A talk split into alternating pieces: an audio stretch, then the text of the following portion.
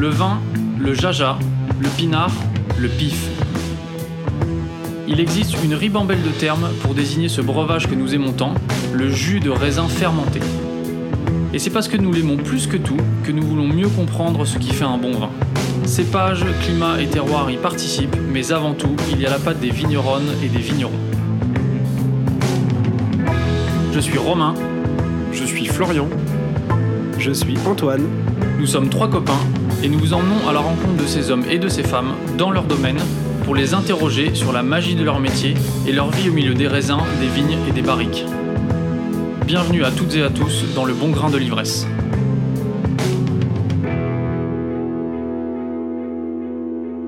Bonjour à toutes et à tous. Nous sommes heureux de vous retrouver pour ce deuxième épisode du Bon Grain de l'Ivresse.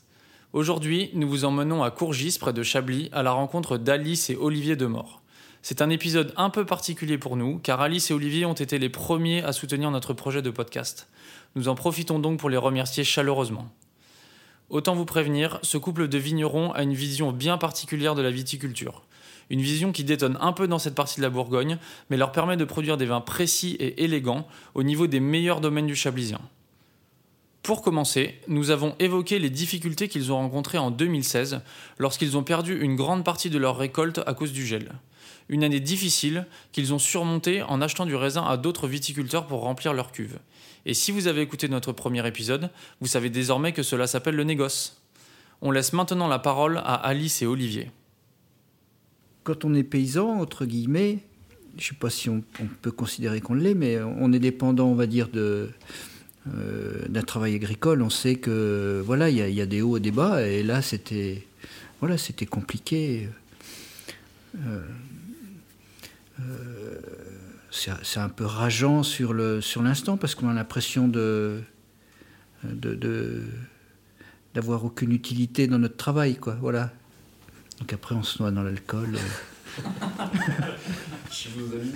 euh. Comment vous avez surmonté cette année sans récolte? Vous faisiez déjà du négoce? Ouais, on faisait du négoce, mais euh, on, a eu, euh, on a eu la chance de. On a la chance d'avoir des copains qui nous ont dit. euh, Il y en a un, je me souviens, qui nous a dit Ah, je vois que le mauvais œil, ça sur Chablis. Et puis, donc, après, ils nous, ont dit Si tu veux, on a des blancs, voilà, nous, on sait. c'est- C'est pas, ce qui, c'est pas ce qui les, les faisait vivre, c'est c'est pas ça qui leur semblait le plus, plus vital. Donc, euh, ils ils ont fait, comment dire, du social avec nous. Voilà. C'était des, des vignerons bourguignons qui vous ont aidé? Non, non, non, parce que euh, euh, ce qui s'est passé en 2016, c'est que euh, sur ce millésime-là, les, les gens du Sud, on va dire, ont été plus, plus gâtés que les gens du Nord. De façon générale, tous les, gens du Nord ont souffert soit du gel, soit de la... Enfin, surtout du gel déjà en 2016. Ce qui fait qu'on a, on a récupéré, on va dire, beaucoup de raisins de chez nos amis dans le Sud. Et on a fait une cuvée comme ça de, de, de- copains, entre guillemets, où euh, on a fait des assemblages, euh, on va dire majoritairement de cépages du sud de la France. Voilà. De- Des cépages qu'on n'avait jamais travaillés. Donc on n'avait aucune référence, et puis on a fait une, une cuvée, une cuvée d'entraide, on va dire, voilà. Et vous aviez quoi comme cépage du sud à, à travailler? Alors, euh, dans- surtout du sud, c'est-à-dire on a eu euh, du grenache blanc, de la clairette, du vionnier, euh, Roussanne la roussanne, et du euh, bourboulin les bourboulins, quoi, et du chardonnay. et du chardonnay d'Ardèche, voilà. C'est plutôt Vallée du Rhône. Vallée du Rhône vallée du et Rhône. Languedoc, ouais. D'accord. Et puis sinon, là, on s'est amusé aussi, on a fait euh, Pinot Blanc d'Alsace, euh, Riesling, Riesling, et Sauvignon gris. Sauvignon gris de Saône-et-Loire. Voilà. Mais on trouve que euh, dans les choix d'élevage on- qu'on fait aussi, ça, ça oriente le vin dans une direction, quoi. euh, entre le, le contenant, euh, la durée d'élevage, tout ça, c'est. euh, chaque vigneron oriente la vinif dans une direction, quoi. Et on voit bien que. Enfin, plutôt, c'est les gens qui goûtent nos vins et disent Ah, mais on retrouve votre, coup de pâte ou je sais pas quoi. euh, euh, parce qu'il y, a- des choix d'élevage qui ont été faits qui se répercutent, quel que soit le cépage, quoi. Voilà. Du coup, euh, dans cet épisode malheureux, pour vous, paysans, vous avez quand même réussi à apprendre à tirer quelque chose de, en vinifiant des cépages que vous ne connaissiez pas ou pour lesquels vous n'aviez, j'imagine, pas beaucoup de connaissances? Si, si, aucune connaissance. Non, non, non. Après, nous, euh, sur ces, ces cépages-là, c'était, euh, on va dire, les vins de nos copains qu'on goûtait, ou alors, euh, ap- après, c'était une, une connaissance livresque, on va dire, mais on n'avait pas, pas de réelle connaissance, on va dire, du, du cépage. Et, je veux dire, et puis, si on doit écarter, revenir à notre travail, c'est pas vraiment qu'on a des connaissances, on a des, on a des repères qui nous sont donnés, et, et après. On évolue avec les repères, avec l'expérience qu'on se construit, quoi. Mais Ça serait quel genre de repère? Je vais dire un gros mot. J'espère que qu'en fait euh, tout le travail qu'on fait, il arrive à se répercuter. euh, il, arrive à se répercuter, on va dire, euh, dans l'expression de nos vins et que malgré tous les aléas qu'on rencontre et qu'on qu'on vit, il y a, y a une espèce d'homéostasie dans, dans ce qu'on fait. Quoi. Voilà, ce qui veut dire que la plante et les raisins, je pense qu'ils ont un- ils arrivent. On essaie de. Ouais, ça va être peut-être prendre aussi la grosse tête, dire. euh, On essaie qu'il y ait une certaine expression dans nos vins, mais que au-delà des aléas, il y a, on va dire, le- la plante, elle a une, faculté de régula- régulation qui, qui- qui se répercute dans, dans- dans nos vins, quoi. Voilà. Ce qui veut dire que le millésime, malgré euh, les, les péripéties qu'on rencontre, c'est pas c'est pas ce qui est le plus important, c'est la ligne qu'on se donne qui, qui me paraît le plus important. Voilà. Quand ce sont des cépages comme ça que vous n'avez pas l'habitude de travailler, comment est-ce que vous arrivez à vous fixer une ligne euh, directrice justement? En gros, on fait comme on fait pour nous. Voilà, c'était ça. Euh, sur, sur les 2016, le truc, c'est qu'on, euh, vu qu'on avait presque rien à récolter chez nous, on avait beaucoup de fûts vides et il fallait remplir les fûts. Entre autres, c'est pour ça qu'on a été chercher des jus ailleurs.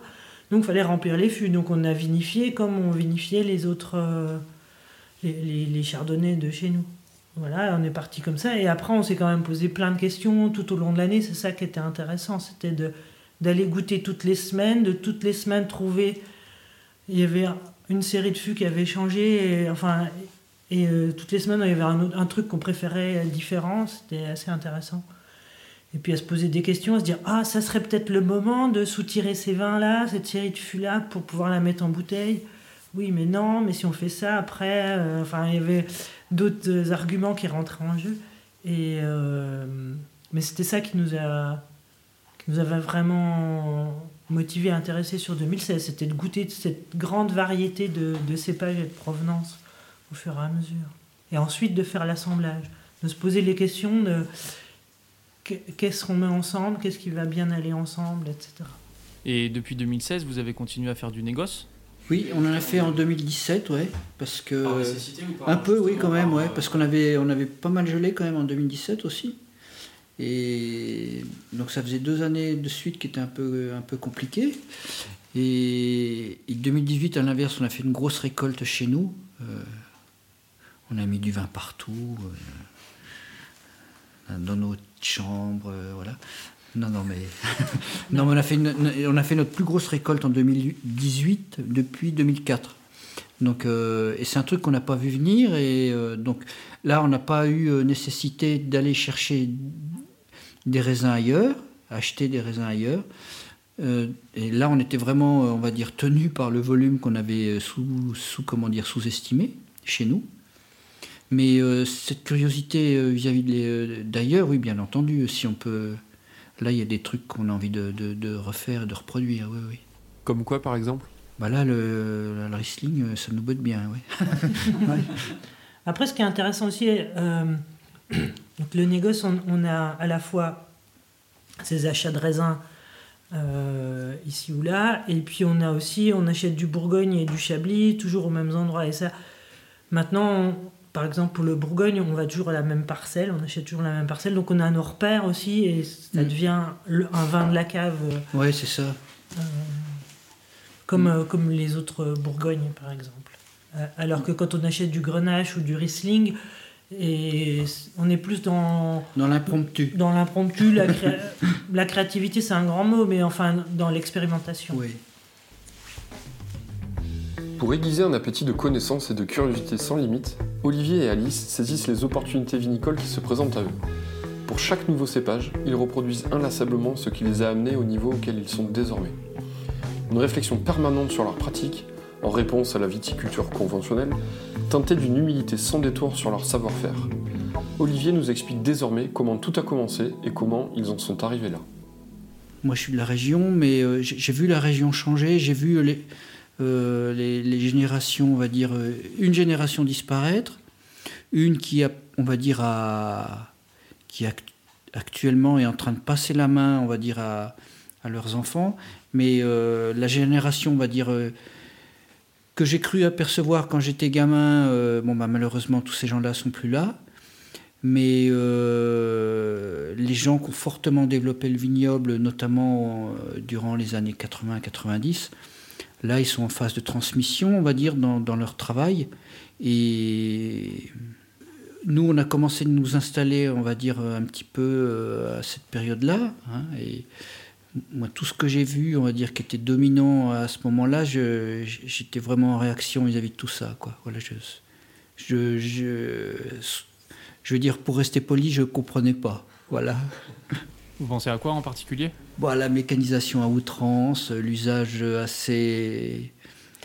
L'usage, on va dire, euh, euh, des, produits qui, on va dire, euh, ont créé un leurre dans la tête des gens en, faisant croire que par, comment dire, par l'usage de, de, ces moyens modernes, on pouvait obtenir le même résultat que ce qui était fait auparavant. Et moi, j'y croyais pas, ça. Voilà, je, euh, je crois pas que quand on balance un désherbant, euh, on va voir la même euh, expression du sol. C'est pas possible.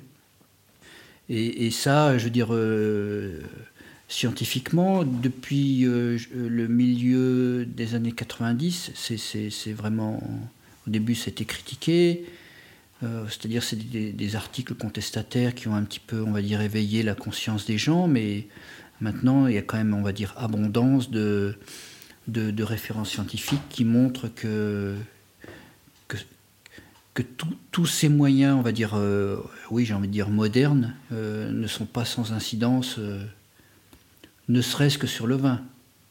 Voilà. Après, il y a des choses plus graves, malheureusement, comme, comme conséquence.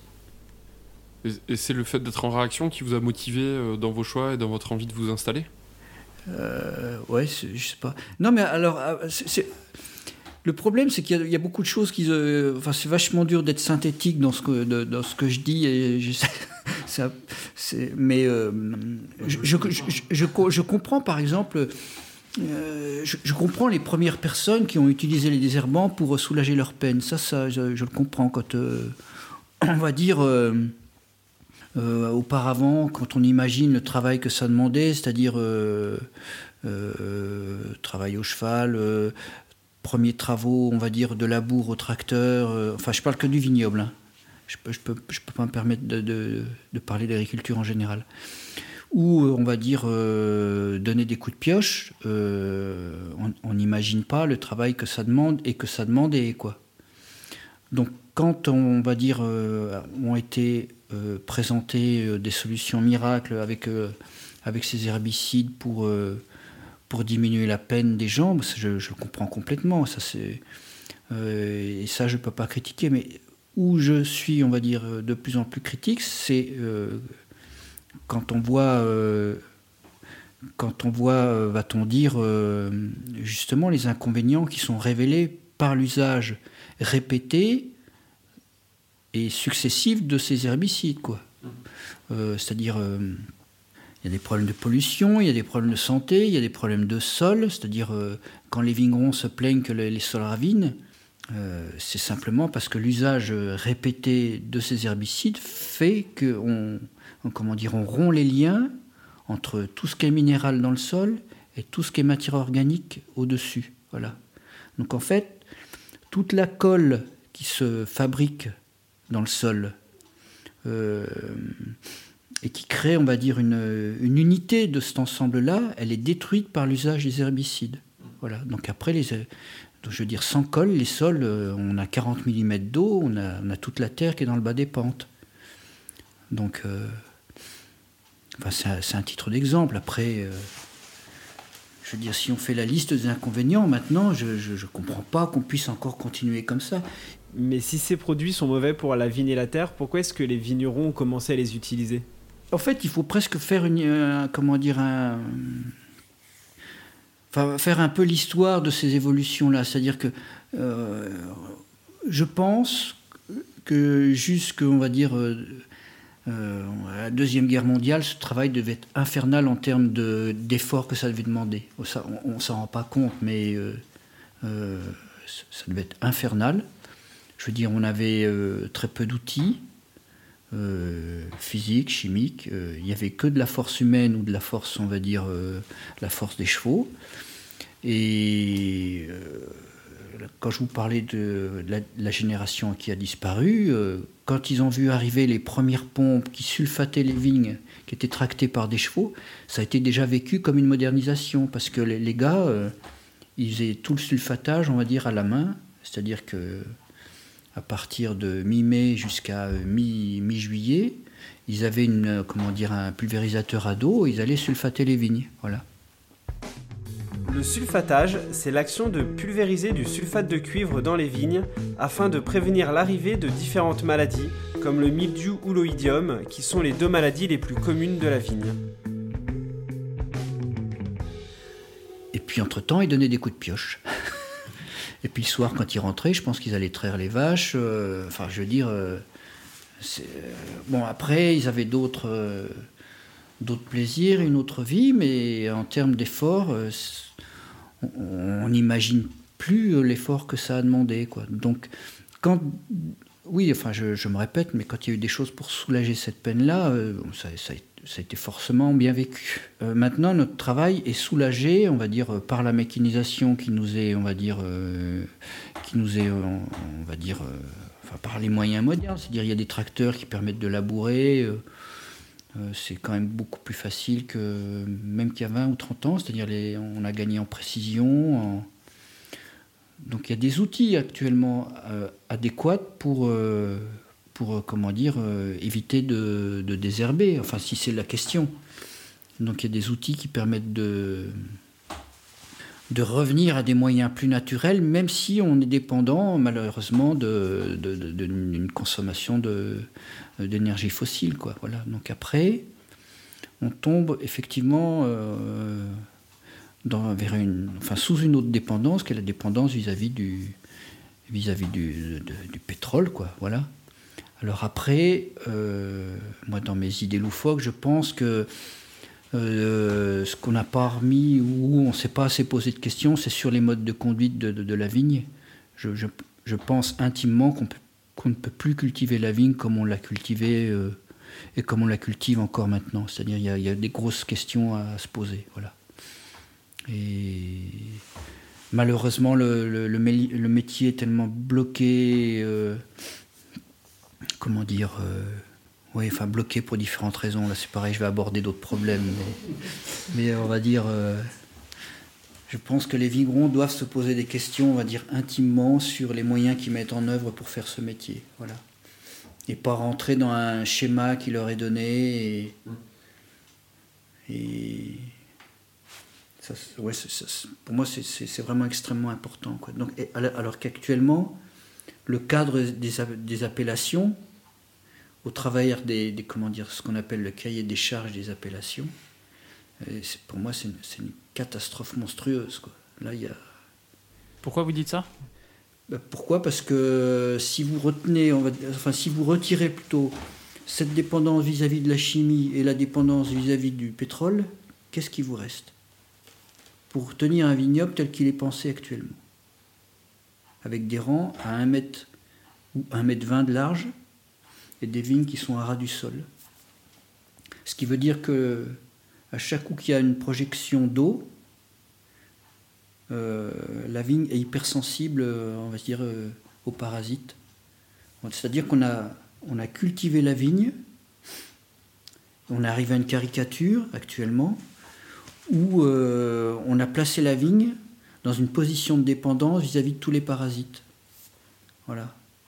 Et, et alors qu'à l'origine, il ne faut pas oublier que la vigne, c'était une liane qui montait dans les arbres, qui avait peut-être une autre, comment dire, résistance aux parasites. Elle avait construit sa résistance au, cours des, on va dire, des âges géologiques, et tout au moins au cours des 20, des 20, des 20, des 20 000 ans qu'on vient de vivre, quoi. Et, la vigne, elle avait construit, on va dire, son habitat, c'était acclimaté à un lieu, et on l'a, a tout modifié pour, euh,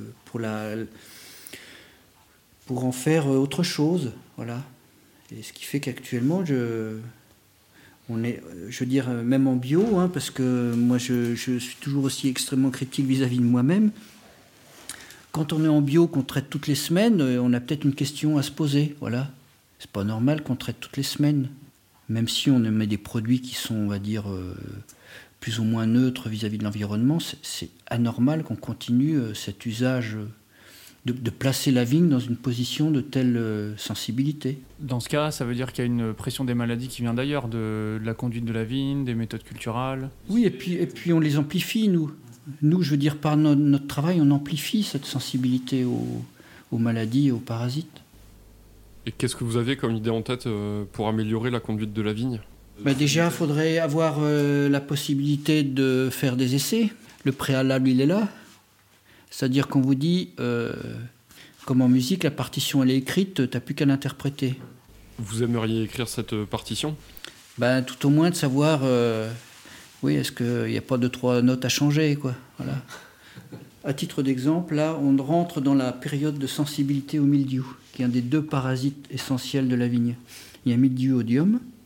Donc le mildiou, la contamination primaire du mildiou, elle se fait euh, quand on atteint un certain seuil de température et quand on va dire les, les, œufs qui sont en réserve durant l'hiver pour la prochaine contamination de mildiou, quand les œufs sont mûrs. Donc quand les œufs sont mûrs au niveau du sol et qu'on atteint, on va dire, 12 degrés euh, de température moyenne durant la journée et qu'on a une pluie qui est supérieure à 2 mm par heure, ça veut dire qu'on peut avoir une contamination potentielle de mildiou. Et ça, si vous faites ça, on va dire, euh, avec des pieds qui vont être déjà à 1 mètre ou 1 mètre 20 de hauteur, vous décalez, on va dire, euh, je, pendant 2-3 traitements, on va dire, euh, ces contaminations primaires de mildiou. Donc il faudrait remonter les pieds?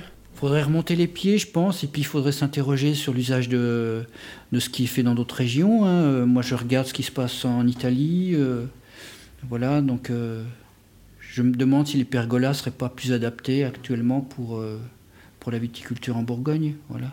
Et qui fixe ces règles? C'est l'INAO? Pour info, l'INAO est l'Institut national des appellations d'origine.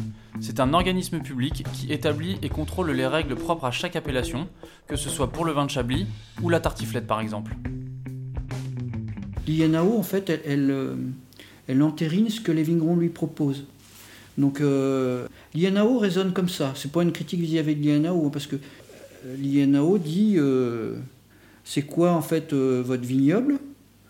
Eh ben, notre vignoble est comme ça, donc c'est-à-dire il est planté comme ça, il est cultivé comme ça, et on considère que c'est ça euh, qui fait la typicité du vignoble, qui participe à la typicité. Là je dis un gros mot aussi, mais c'est ça qui fait, on va dire, le socle commun d'une appellation. Donc après, euh, après l'INAO, elle dit ok, bon ben on est, on est d'accord. Euh, donc pour vous, si c'est ça, ben voilà, ce sera ça le règlement, voilà.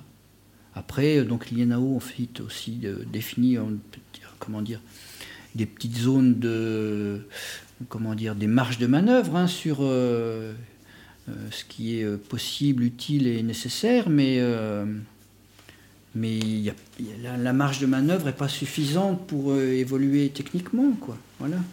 Si par exemple actuellement on se dit moi je dis ça, hein, je me plante peut-être hein, complètement, hein, ça, je, ça, ça, ça, me gênerait pas. Euh, mais si par exemple on se dit euh, pourquoi pas essayer euh, de planter des vignes avec des troncs qui soient à 1m20 de haut, vous mettez des moutons dedans, il n'y a plus besoin de labourer quoi. Je dis ça à titre d'exemple, voilà, mais. Et puis également, je pense qu'une pergola elle permet d'avoir des raisins qui soient euh, avec une comment dire une une, aération juste nécessaire. Voilà. C'est-à-dire des raisins qui ne sont pas complètement au soleil ni complètement à l'ombre. Voilà. Alors que ici, on est sur un système qui doit être complètement corrigé à la main pour arriver à ce qu'on veut. Quoi. C'est-à-dire que si vous faites rien, les, les raisins sont complètement à l'ombre. Donc sur une année humide, vous allez, euh, comment dire, euh, vous allez droit dans le mur. Et puis si, euh, comment dire, vous vous dites, je suis obligé de faire ce, faire ce travail-là en anticipation de conditions humides, que vous avez des conditions sèches et très chaudes, vous allez droit dans le mur également, parce que vos raisins, ils grillent. Voilà. Enfin, ils grillent, ou tout au moins, ils prennent, ils prennent de l'échaudage, ou ils sont affectés au niveau de leur équilibre acide, quoi. Vous venez d'évoquer euh, l'Italie. Est-ce que c'est un pays qui est plus permissif en termes de tests? Non, je crois pas. Non, mais c'est simplement que. Euh, c'est des visites de vignobles. Oui, c'est des visites de vignobles. Tiens, ça, ça, c'est intéressant comme mode de conduite ou euh, des choses comme ça. Après, on n'est on n'est pas assez souvent en Italie, on discute pas assez souvent avec les vignerons pour savoir ce qu'ils pensent de leur chaîne propre. Mm. Mais ils ont eu des soucis aussi. Hein. Il, y a eu, il, y a eu, des gars qui ont essayé de sortir, on va dire, du cadre qui, se mettait en place, et puis ils se sont bien fait taper sur les doigts aussi. Vous évoquiez à l'instant le cahier des charges des appellations qui semble être un petit peu euh, contraignant ou trop, un peu trop contraignant euh, pour vous.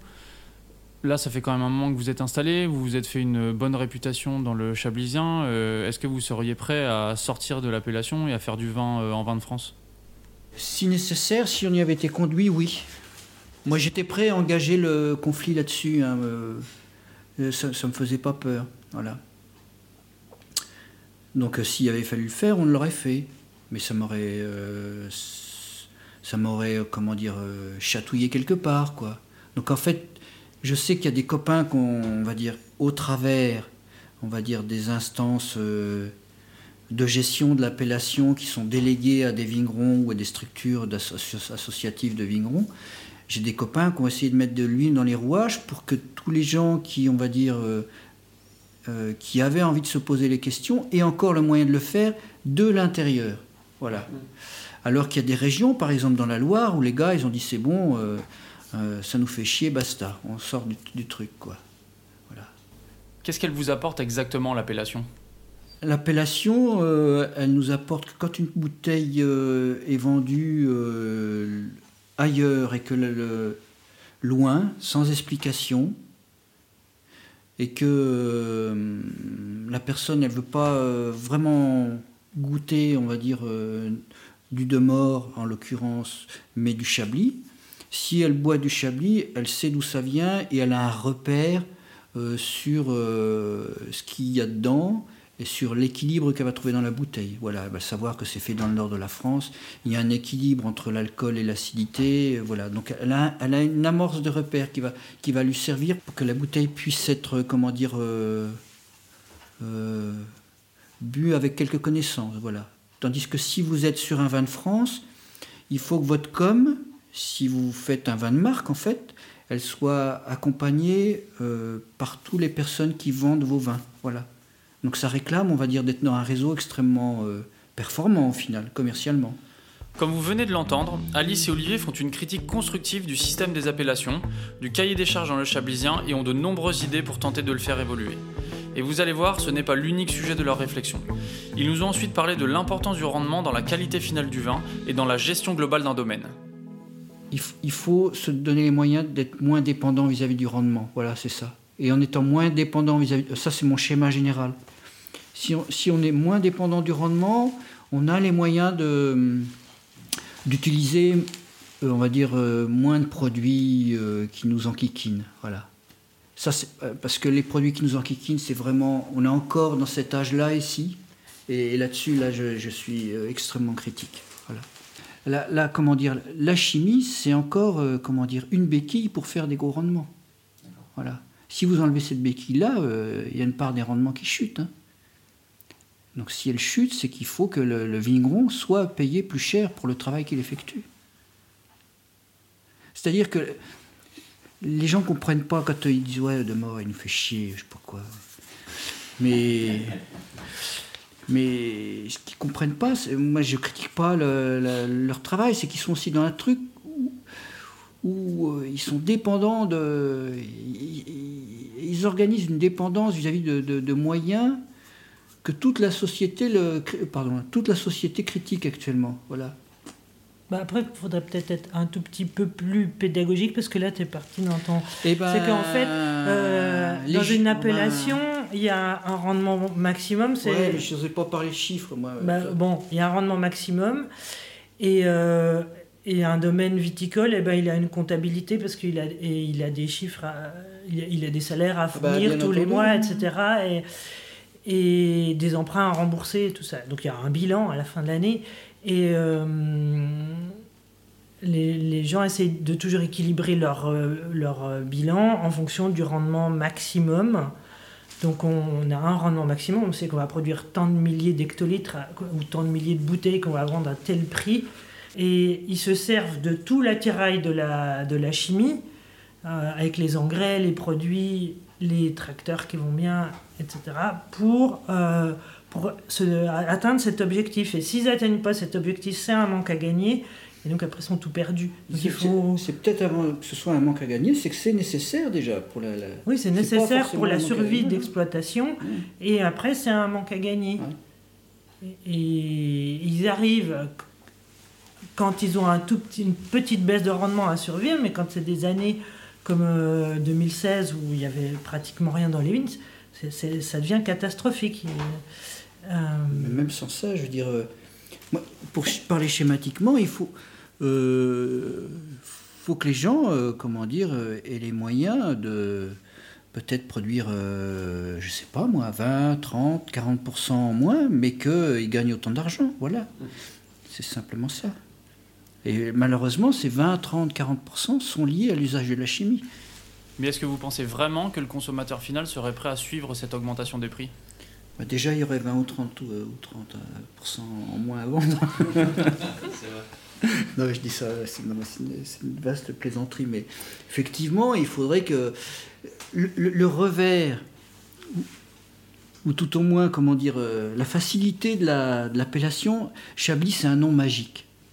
Un nom magique. vous allez à l'autre bout du monde, Chablis, le type, il va avoir un repère sur le mot Chablis.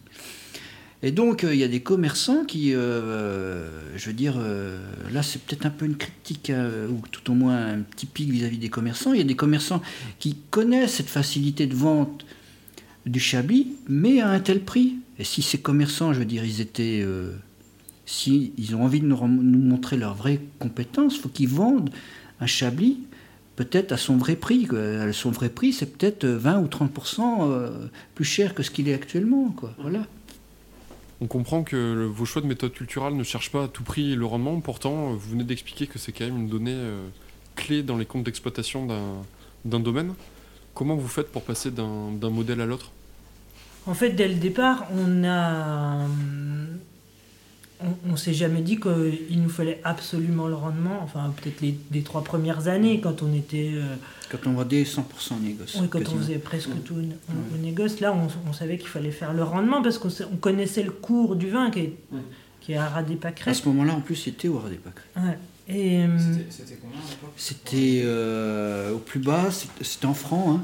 Donc euh, c'était 1300 francs, 1400, 1500 francs la, la feuillette, l'unité de vente. Alors c'est toujours compliqué. donc ça faisait 10 francs du litre à ce moment-là, en gros. 10 francs du litre Ouais. à peu près. moins de 2 euros du litre, Il y a des régions qui tournent tout le temps hein, comme ça. Hein. Mais tourner à ces niveaux-là, Chablis, c'est compliqué. Mais maintenant, on en est. oui, oui, non, mais maintenant, on est sorti. 7 à peu près. déjà À ce moment-là, euh, c'est-à-dire la, la, crise avait duré plusieurs années, oui, c'était. Bon, c'était moins cher en jus de raisin, mais le litre vinifié était à peine plus cher, quoi. Voilà, Il y a eu une période de crise comme ça. Nous, on s'est installé à cette période-là. Donc on s'est dit, euh, bon, bah, si ça dure comme ça longtemps, euh, c'est peut-être pas le bon truc. Quoi. ouais. ouais. Non, mais c'est sûr que quand vous êtes à ce prix-là, ça oblige à. Donc, je, radote, hein, mais usage de la chimie, engrais et machine à vendanger, quoi. Hein. donc, vous sortez pas de ce truc-là. Hein. Aujourd'hui, est-ce que vous avez un rendement minimal en deçà duquel vous ne pouvez pas aller, que ce soit pour des raisons économiques ou qualitatives? Bah Là, en fait, il y a, deux, y a deux, deux questions de réponse.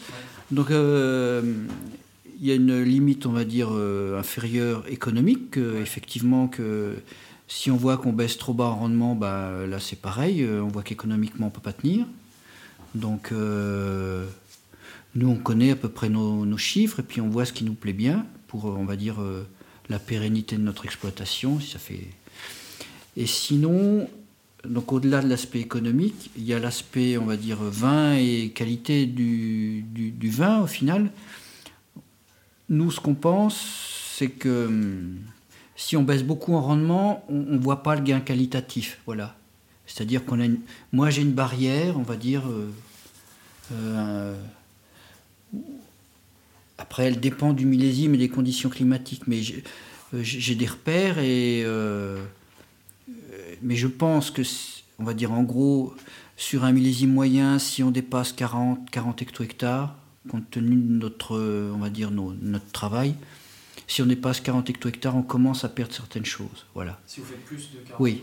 Je dis ça, sur un millésime moyen. Hein. Après, il y a des millésimes qui vous permettent certaines fois d'aller plus. C'était peut-être le cas l'année dernière, alors bon, on ne sait pas encore. Mais, euh, et puis, euh, il y a des valeurs, on va dire, si vous descendez, euh, là je vous parlais 40 hecto-hectares, si vous descendez à 10 hecto-hectares, je ne suis pas sûr, pour le type de vin qu'on fait, qu'on ait vraiment un réel gain qualitatif. Voilà. Mais ça, c'est des observations, c'est de l'expérience. Euh. Ça vous est déjà arrivé d'aller euh, plus bas et de vous dire oui. finalement Oui, oui, oui. Alors, il y, y, a ce qui a plus bas du fait des accidents climatiques. Donc là, euh, on ne mesure pas la chose parce que si vous prenez un coup de gel ou un coup de grêle, la plante est tellement affectée qu'on ne voit pas l'incidence réelle de la baisse de rendement. Mais on avait des parcelles, notamment une où, où je veux dire, on était régulièrement à 15-20 hecto-hectares c'est vrai que ça, fait un vin avec une, réelle identité, mais là, les 15-20 hecto-hectares, si j'avais fait 30 et si j'avais eu les moyens de faire 30, euh, je ne crois pas qu'on aurait baissé en, qualité. Vous cultivez trois cépages, la ligotée, le sauvignon et le chardonnay. Au-delà de la question des rendements, est-ce qu'il y a des façons de travailler différentes pour chacun de ces cépages? Non, il y a des subtilités, c'est-à-dire... Euh, euh, le Sauvignon est facile à travailler parce que c'est un cépage avec un port dressé.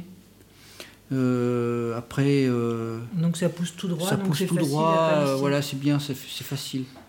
Après, si on veut être un peu pointilleux, il faut organiser l'agencement des grappes dans le rang, quoi. Il y a eu un moment, on était très pointilleux là-dessus, voilà. Mais maintenant, on est un peu moins parce que justement, avec les aléas climatiques, on ne veut pas mettre tous nos raisins au soleil et puis qu'après, il y ait des extrêmes de, de, sur les raisins, tout ça, donc on y va un petit peu plus mollo. Et euh, la ligotée, à l'inverse, euh, n'a aucune tenue, c'est-à-dire c'est un cépage qui euh, pousse droit au début, puis après il se casse la gueule. Et, mais c'est un cépage un peu rustique, donc il est plus, vis-à-vis de certains parasites, il est plus résistant. le chardonnay, c'est un cépage assez fragile, ouais on a l'impression. Donc il réclame quand même pas mal d'attention. Alors ouais, ça réclame de l'attention, mais à côté de ça, moi je me rappelle, euh, euh, quand j'étais déjà à l'école, on me disait le chardonnay, il est terrible le chardonnay parce qu'il s'acclimate à tout. Voilà. Donc c'est un cépage qu'on peut mettre à peu près dans n'importe quelle région et, voilà, il trouvera une, il trouvera une voie quoi. Le chardonnay c'est quand même, bon on a trois cépages mais c'est quand même ça qui me, qui me le plus quoi.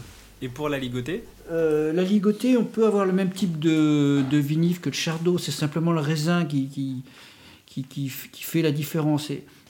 On a donné des repères simplistes aux gens qui, euh, voilà, euh, la ligotée, c'est le vin qui accompagne le cassis pour en faire du kir, parce que sinon on le boit à trois en pleurant, quoi. non, non. non, non, mais la ligotée, on peut en faire autre chose, mais c'est parce que euh, il y a un moment, il a été négligé. C'est pareil, c'est des phénomènes historiques, quoi. Mais en prenant le cépage par lui-même, je trouve que euh, chardonnay, il y a quand même une dimension supplémentaire, quoi. Il y a des trucs. Euh, Alors, on a brièvement évoqué votre aligoté, qui est, je trouve, une cuvée un peu plus ambitieuse que la moyenne sur ce cépage. Est-ce que vous avez toujours fait de la ligotée Et si oui, est-ce que vous l'avez toujours vendu facilement? Non, mais au début, il y a 25 ou 30 ans, les, gens effuyaient avec un verre de.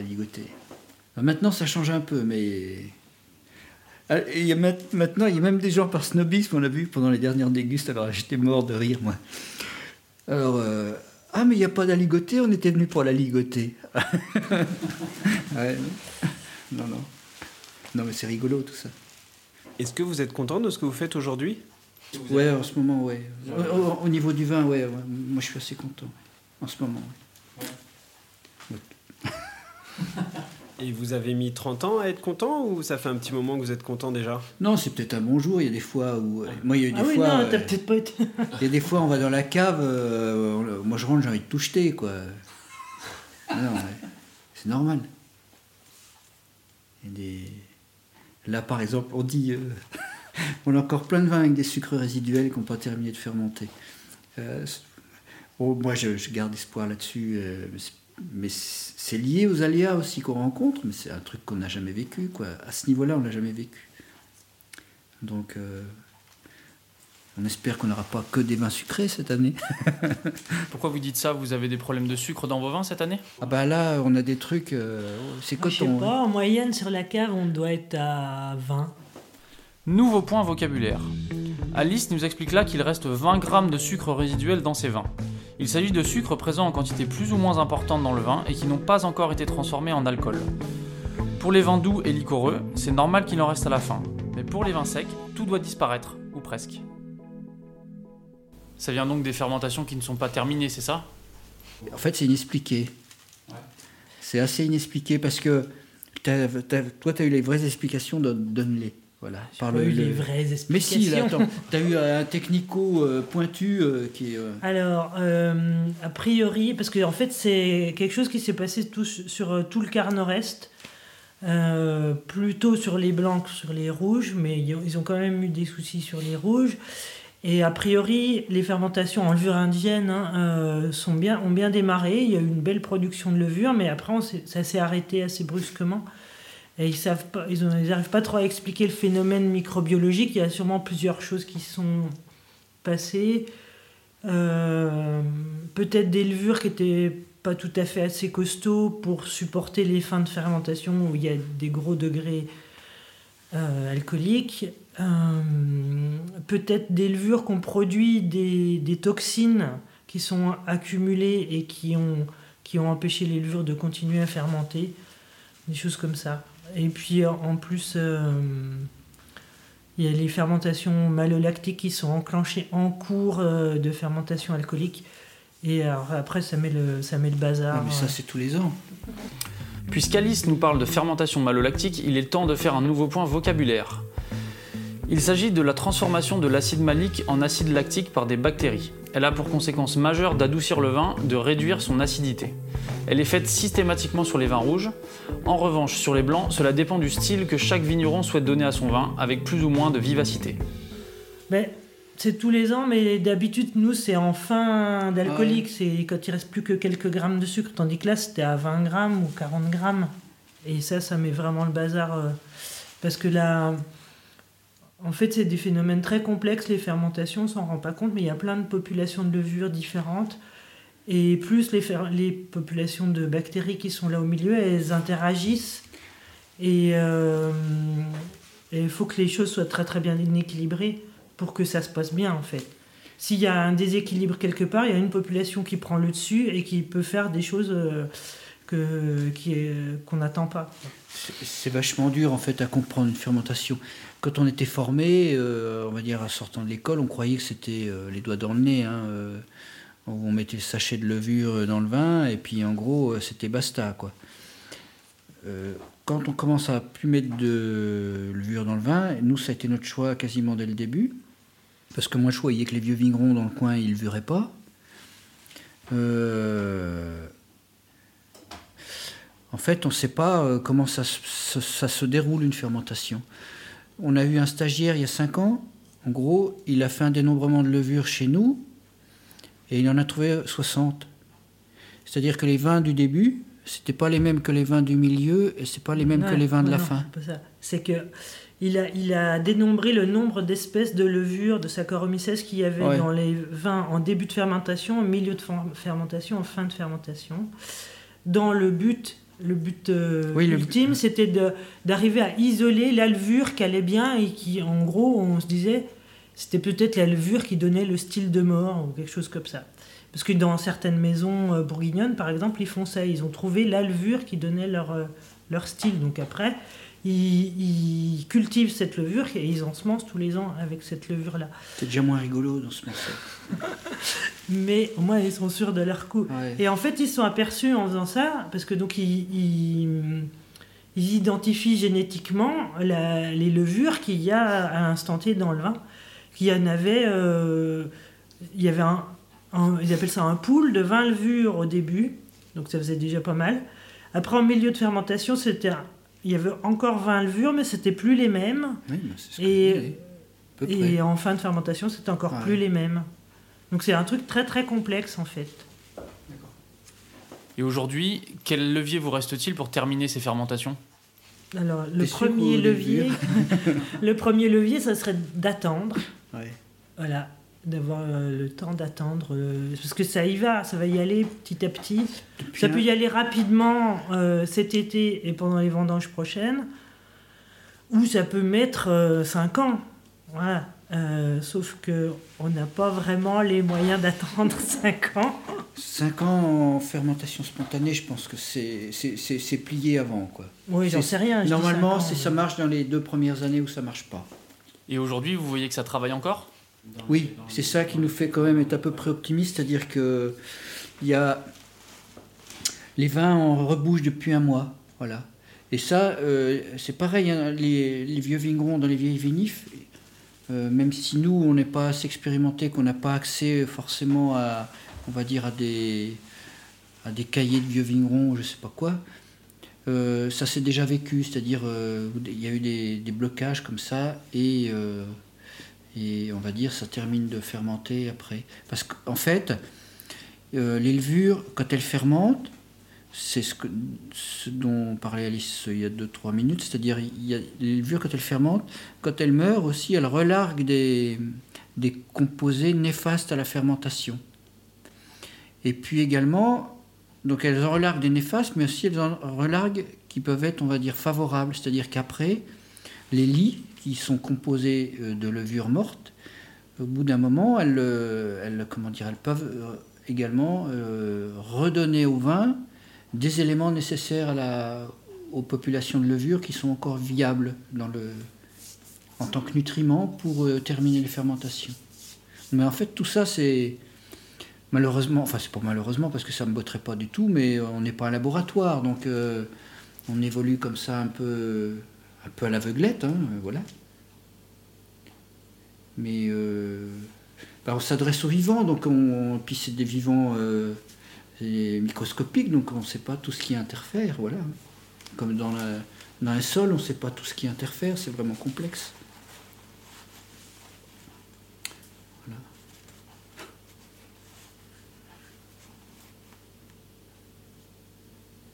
On va goûter Bah ouais Après cette longue conversation, il a bien fallu passer de la théorie à la pratique. Nous avons dégusté plusieurs vins du domaine et je ne peux que vous encourager à faire de même. Vous allez vous régaler. Merci encore Alice et Olivier pour votre accueil et cette discussion libre. Et merci à vous chers auditeurs et chères auditrices. On vous donne rendez-vous pour le prochain épisode dans une nouvelle région de France.